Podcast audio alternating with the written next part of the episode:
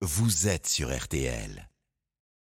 E égale M6 au carré avec Mac Lesguy sur RTL. Les Mac nous ouvrent les portes de la science le dimanche matin sur RTL. On a bien besoin de comprendre. Bonjour. Bonjour Stéphane. Et ce matin, on parle de ce fleuron de l'agriculture française, le blé dont on fait le pain. Est-ce que vous, ce matin, vous êtes inquiet? Oui Stéphane, je suis inquiet en ce dernier jour du Salon de l'agriculture et je pense à nos amis agriculteurs qui scrutent le ciel avec inquiétude. Aurons-nous de la pluie dans les jours qui viennent? Suffisamment pour recharger les nappes phréatiques avant le printemps et apporter ainsi à nos sols l'eau dont nos plantes ont besoin pour pousser. Mais attendez, on n'arrose pas le blé, il n'y a pas d'irrigation du blé. Non, on arrose environ 5% de la surface cultivée en blé, c'est marginal. Mais il n'empêche que le blé a besoin de beaucoup d'eau, cette eau, il va la puiser dans le sol où elle est arrivée par la pluie. Savez-vous combien, Stéphane, il faut de litres d'eau pour produire un kilo de grains de blé? Voilà, je sais pas, euh, 10 Ah, vous êtes loin du compte. Il faut, tenez-vous bien, 590 litres d'eau pour un kilo de grains. Ah oui, je suis très très loin du compte, hein, Mac Lesguy. Et Pourquoi autant? Ah, Je le dis, je le redis, la photosynthèse qui permet la croissance de la plante nécessite de l'eau, deux molécules pour chaque atome de carbone capté dans l'atmosphère et incorporé dans la matière organique. Donc il faut de l'eau pour que l'épi pousse, puis lorsque l'épi va fleurir et remplir ses grains d'amidon, pour obtenir les grains de blé que l'on récoltera.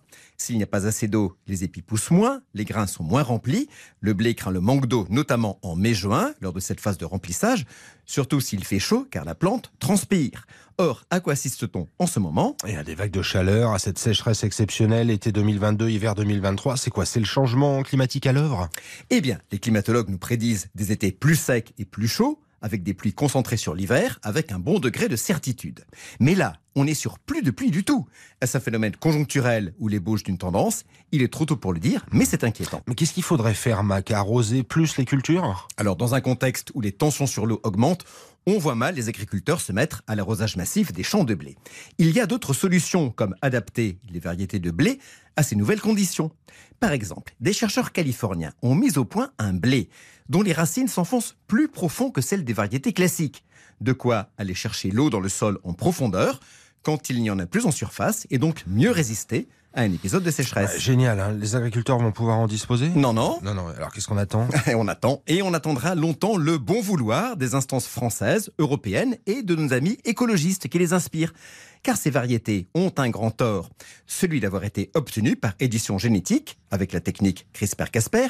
Ils sont donc considérés comme des OGM et vous le savez, pour tous ces gens-là, les OGM, c'est le mal absolu. Donc on n'est pas prêt de les voir. Non, car de ce côté-là, rien ne bouge.